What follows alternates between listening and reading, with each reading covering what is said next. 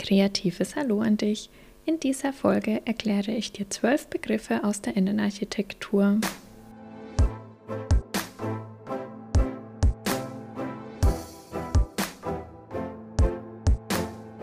Herzlich willkommen bei Innenarchitekturwissen, dem Podcast für Tipps und Tricks sowie Erfahrungsaustausch und Ideensammlungen zu allen Themen, die Innenarchitektinnen, Planerinnen und Gestalterinnen in ihrem Arbeitsalltag beschäftigen.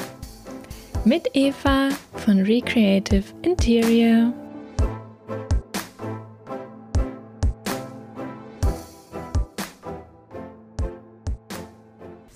Bevor wir in die Folge reinstarten, kurz zum Hintergrund, wie ich auf die Folge kam. Mein Podcast heißt ja Innenarchitektur Wissen und mir war es sehr wichtig und ist es auch immer noch sehr wichtig, über unseren Beruf ein bisschen mehr aufzuklären. Und es gibt einige Begriffe, die den meisten von euch Hörern schon mit Sicherheit ein Begriff sind und die ihr auch tagtäglich wahrscheinlich verwendet oder mit denen ihr konfrontiert seid. Aber viele unserer Kunden wissen tatsächlich gar nicht, was da eigentlich so dahinter steckt.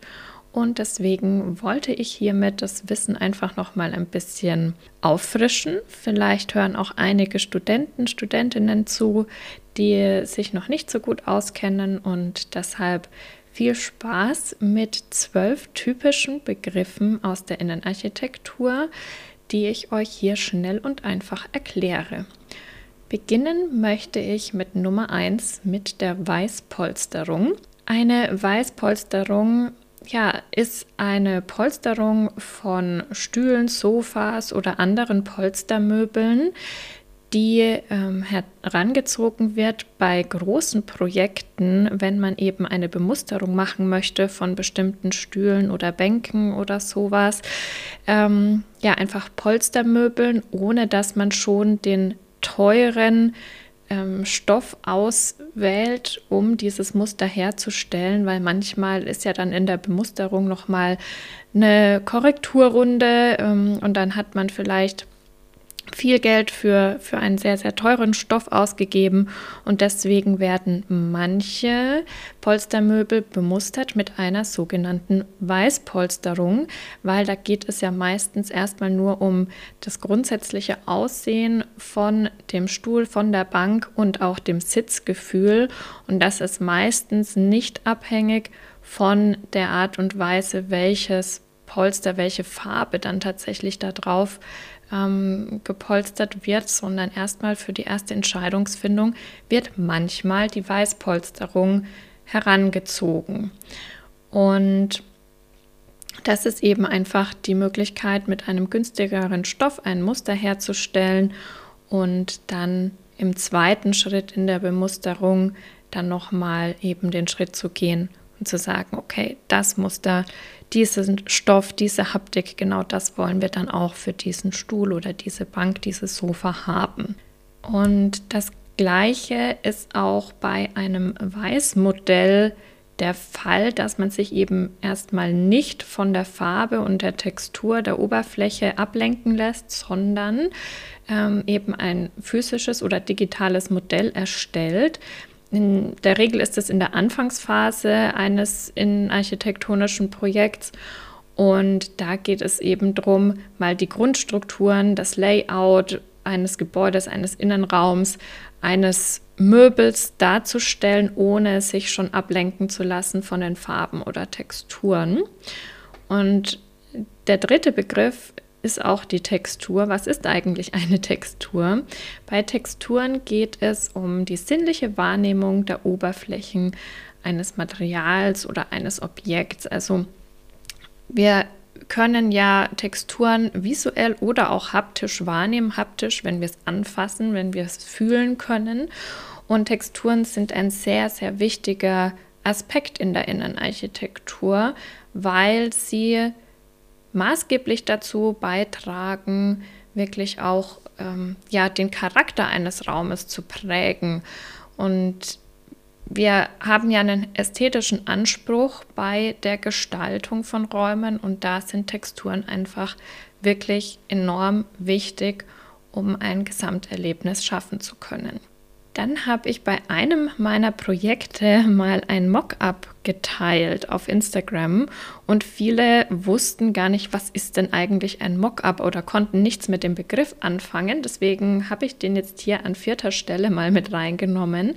Und zwar ist ein Mockup ein Prototyp oder ja eine Modellversion eines Produkts, eines Möbelstücks.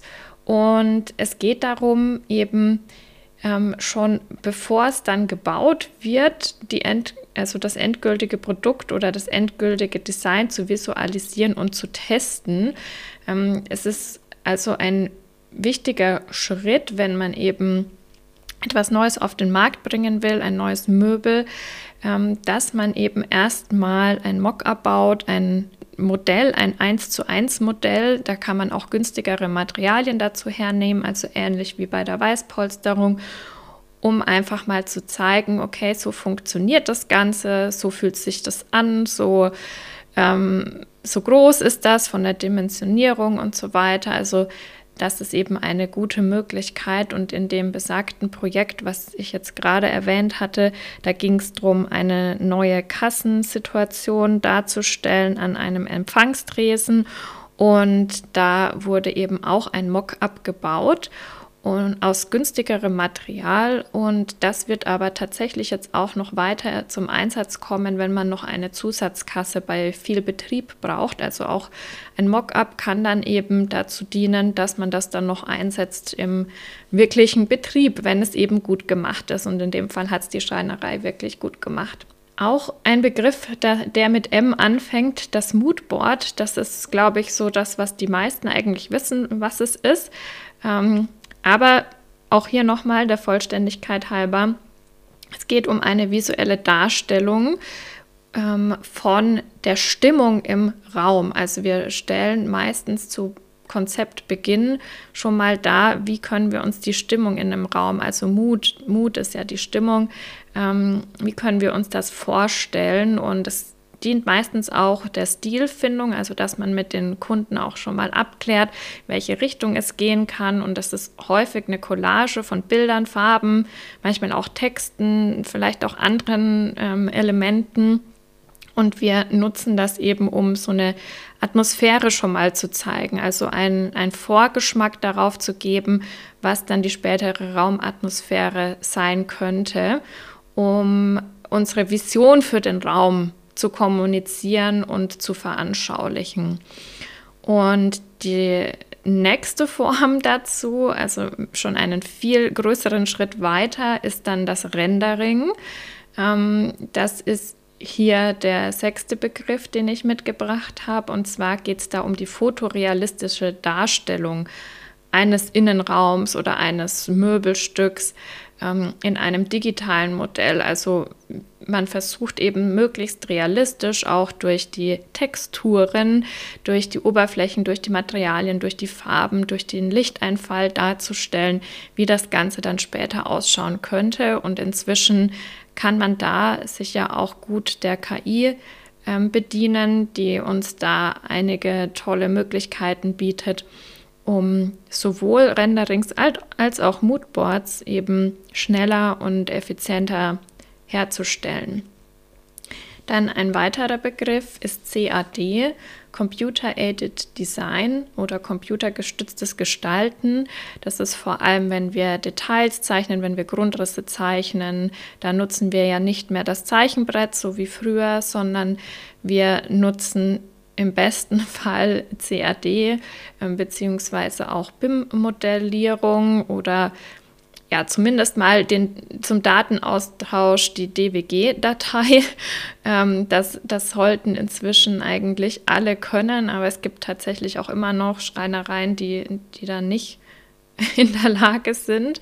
Aber das wäre eben das Mindeste, was man mal austauschen könnte, um dann gemeinsam an Projekten zu arbeiten und am besten natürlich, wenn man BIM-Modelle ähm, kreiert und da eben wirklich die Schnittstellen auch besser handeln kann. Und dazu ist eben, sind die CAD-Programme, egal welches auch immer man nutzt, eine ganz, ganz tolle Unterstützung. Man kann dort alles bemaßen, man kann ganz viele Details darstellen, man kann beschriften und ähm, häufig auch eine schöne kreative Darstellung vornehmen oder es eben ganz schlicht halten, sehr technisch halten. Ähm, und da ist CAD einfach unabdinglich in unserer Arbeit als Innenarchitekten und Innenarchitektinnen. Dann habe ich ja schon ein bisschen von Konzeptentwicklung gesprochen. Was ist Konzeptentwicklung eigentlich? Ähm, ja, das umfasst komplett den Prozess, in dem wir eine grundlegende Idee entwickeln ähm, und ein, ja, eine Vision für ein Projekt wir wollen eben definieren, wo soll es hingehen, was sind unsere Ideen, was ist der Stil. Und dieses Konzept dient dann als Leitfaden und Grundlage für unsere gesamte Gestaltung und dann auch die spätere Umsetzung unseres Projekts. Und häufig sprechen wir in der Innenarchitektur auch von Privat- und Objektbauten. Was ist denn eigentlich genau ein Objekt? Also diesen Begriff hört man es ja auch häufig in der Innenarchitektur und viele können, gerade Laien, können damit nichts anfangen. Und bei Objekten, da geht es eben darum, um öffentliche, gewerbliche Gebäude, sprich Objekte. Also wir nennen öffentliche, gewerbliche Gebäude oft Objekte. Und das kann zum Beispiel sein Hotels, also ein Hotel kann ein Objekt sein, ein Restaurant kann ein Objekt sein, ein Büro kann ein Objekt sein, ähm, Retail, Schulen, Krankenhäuser, Veranstaltungsorte, alle möglichen öffentlichen oder halböffentlichen Gebäude sind Objekte. Objekte können aber auch zum Beispiel Möbelstücke sein oder Kunstwerke sein. Also da ähm, gibt es keinen ganz klar definierten festen Begriff, worauf Objekt genau ähm, abzieht. Also Objekt ist, ist etwas, was eben hauptsächlich als öffentliches oder gewerbliches ähm, Gebäude oder Bauwerk bezeichnet wird. Und ähm, ja, Objekte sind eben nicht nur Gebäude, sondern können eben auch Möbel oder Kunstwerke, Bilder sein.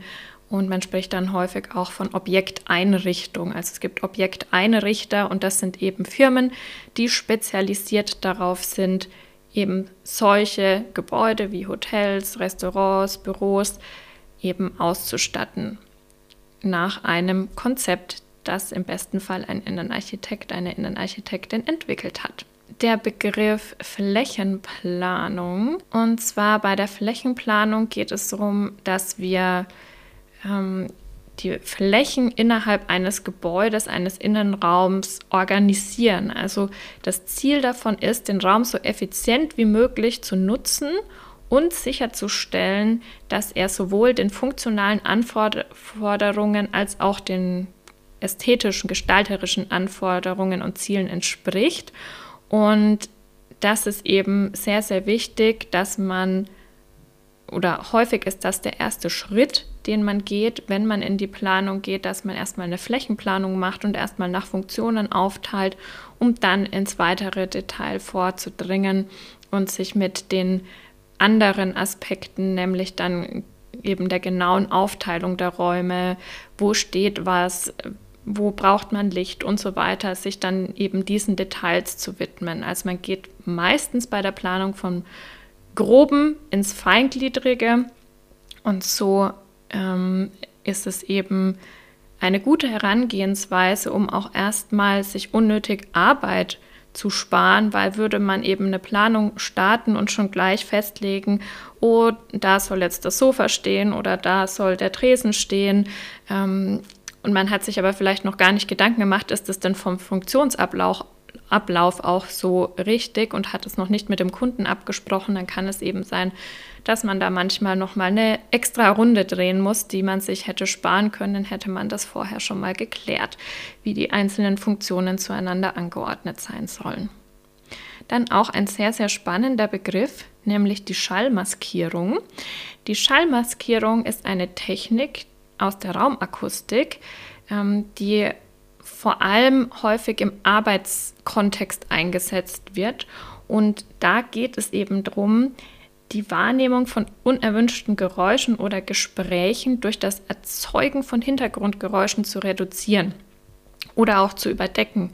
Also die Idee hinter der Schallmaskierung ist es, störende Geräusche weniger wahrnehmbar zu machen. Und das gelingt einem eben durch das kontrollierte und weniger ablenkende Klangumfeld, das man eben schafft.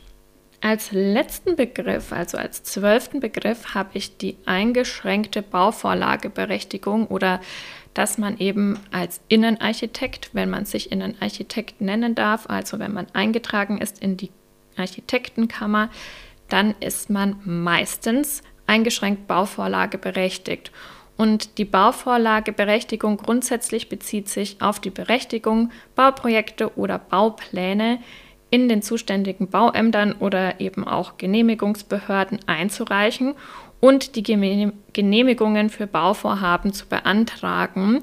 Und da wir Innenarchitekten, Innenarchitektinnen eben oft nicht ähm, einen ja, statischen Hintergrund in unserer Ausbildung haben, sind wir beschränkt, also eingeschränkt Bauvorlage berechtigt, ähm, da wir eben keine hochkomplexen Bauvorhaben planen dürfen oder dazu eben nicht ähm, die nötige Qualifikation haben.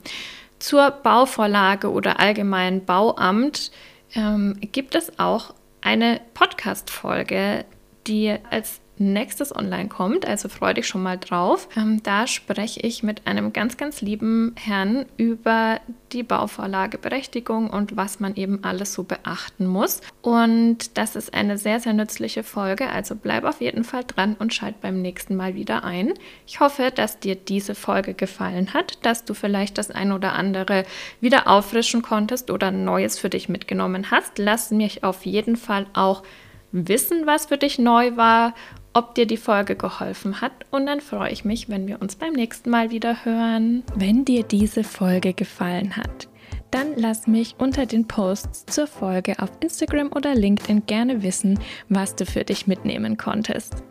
Ich freue mich auch, wenn du auf Spotify oder Apple Podcasts eine 5-Sterne-Bewertung dalässt und den Podcast damit unterstützt. Und immer dran denken, Konkurrenzdenken war gestern, Schwarmintelligenz ist heute. Herzlich kreative Grüße, deine Eva.